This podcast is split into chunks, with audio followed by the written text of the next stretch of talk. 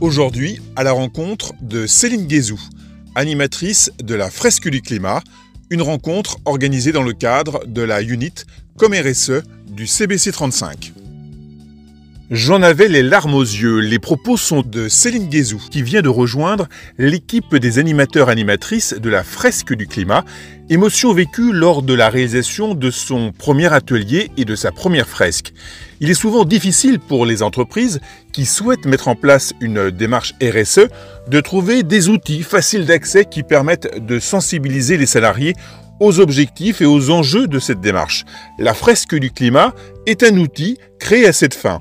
Céline est animatrice donc au sein de l'association Fresque du climat et nous explique ce qui l'a intéressée en rejoignant cette organisation. Ce qui m'a amené à m'intéresser, c'est euh, comment finalement sensibiliser euh, les entreprises euh, aux enjeux. C'est-à-dire qu'on parle beaucoup de démarches RSE, les démarches RSE sont mises en place voilà, dans les entreprises, mais aujourd'hui, ben, comment on fait prendre conscience aux collaborateurs des enjeux finalement de et du pourquoi en fait aller rechercher le, pourquoi cette démarche RSE est important et quel est finalement le rôle des entreprises euh, dans la lutte euh, contre le climat.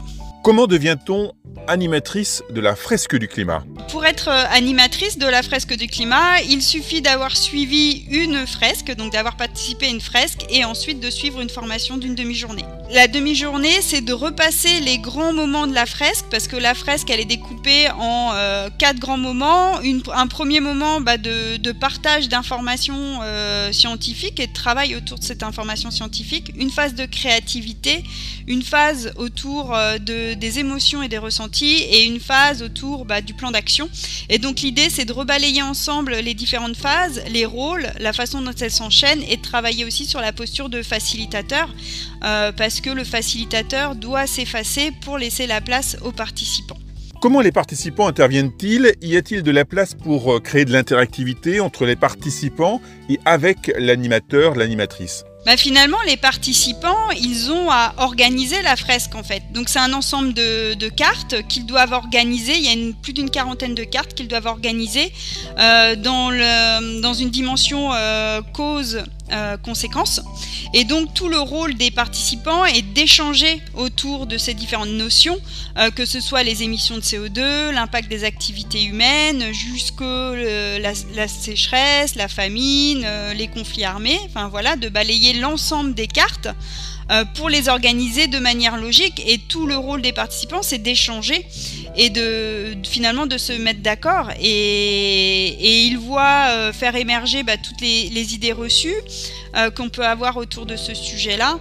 Euh, donc le facilitateur va être là pour apporter des réponses euh, aux participants pour les aider à débloquer certaines situations, mais la majeure partie de, la fraise se construit entre participants.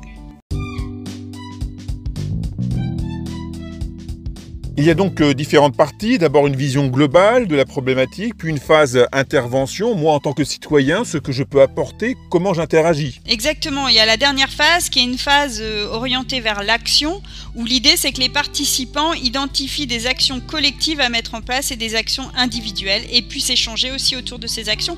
Et, dans le monde de l'entreprise, c'est de réfléchir au rôle que peut avoir ma structure, mon entreprise, qu'est-ce que je dois faire évoluer pour contribuer? J'en avais les larmes aux yeux, donc émotion vécue lorsque tu as réalisé euh, ta première fresque.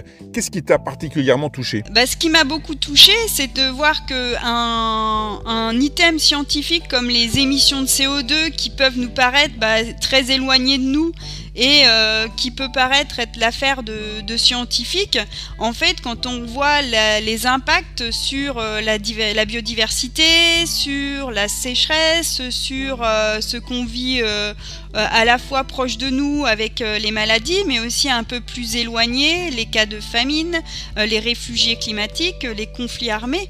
En fait, l'idée, c'est de remettre tout ça dans un, dans un système qui est très complexe, mais où les impacts finalement sont, sont, très violents. Donc euh, c'est ce qui m'a beaucoup touché.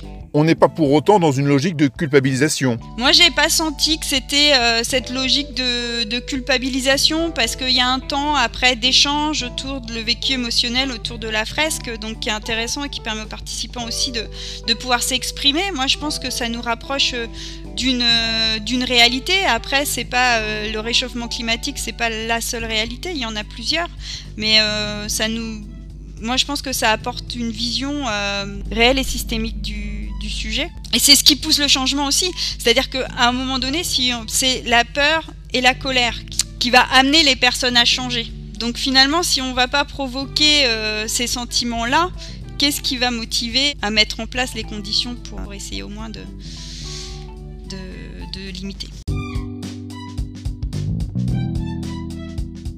Quels sont les objectifs de cette association, la Fresque du Climat, qui euh, intervient dans les entreprises, mais aussi dans les écoles? En fait, l'objectif, c'est vraiment de sensibiliser un maximum de personnes dans le monde à la compréhension des phénomènes du changement climatique. C'est de former aussi les participants aux ateliers à l'aide de cet outil. Euh, pour que les animateurs soient présents dans de nombreux événements comme les festivals, les conférences, la rentrée, les rentrées étudiantes, les salons, euh, et puis c'est animer toute une communauté euh, autour de ce sujet-là. Après, il y a plusieurs euh, fresques. Hein. Il y a énormément de fresques qui ont été déclinées. Il y a la fresque du numérique, la fresque de la biodiversité, la fresque de leur renaissance. Donc l'idée, c'est aussi de, voir parmi ces fresques-là bah, laquelle va être la plus adaptée au monde de l'entreprise et en fonction des sujets que, que l'on a apportés. Je suis une entreprise et je suis intéressé par ce type d'animation. En montant une fresque, est-ce facile à mettre en place? Oui, c'est très facile à, organiser, ça dure 3 heures. Euh, voilà, parce qu'il faut vraiment laisser le temps aux participants de pouvoir échanger. Puis la, la phase de construction de la fresque va durer déjà une heure et demie, donc si on veut après avoir le temps de, de, réfléchir autour des, solutions et des, actions à mettre en place. Donc trois heures, je viens avec tout le matériel. Hein. Il y a des jeux de cartes euh, qui sont euh, disponibles. La fresque pourra ensuite être conservée dans les locaux euh, de l'entreprise pour que les personnes puissent s'y référer s'ils en ont besoin régulièrement. Et puis sinon, bah, au regard du contexte actuel, il y a aussi une déclinaison de la fresque sous mural. Euh, donc il y a un outil euh, d'animation en ligne, donc euh, la fresque elle existe et elle se fait aussi très facilement. La fresque du climat, est-ce finalement une bonne base pour lancer une politique RSE dans son entreprise? Moi je pense que c'est un, c'est un bon prérequis, oui, parce que ça permet vraiment de, de, de prendre conscience des enjeux des enjeux et du pourquoi en fait, du pourquoi cette démarche-là, elle est importante au-delà de l'aspect communication ou autre. C'est c'est quoi le, sujet de fond et, et puis les participants sont super contents parce qu'ils ont appris plein de choses en fait et il y a plein d'idées reçues euh, qu'ils avaient peut-être et euh, qu'ils ont ajustées donc euh, les participants sont super contents aussi de, tout ce qu'ils apprennent. Un conseil à apporter? Moi je leur dirais bah, allez-y, ça prend pas beaucoup de temps et ça peut avoir un impact important puisque la formation coûte, prend 3 heures et coûte 10 euros.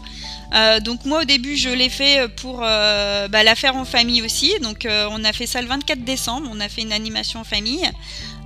Donc voilà, et avec ses voisins, sans forcément aller jusqu'au monde de l'entreprise, mais plus on sera de personnes à, mieux comprendre en fait les phénomènes liés au changement climatique, ben plus, plus on sera nombreux à pouvoir agir. Merci Céline. Merci.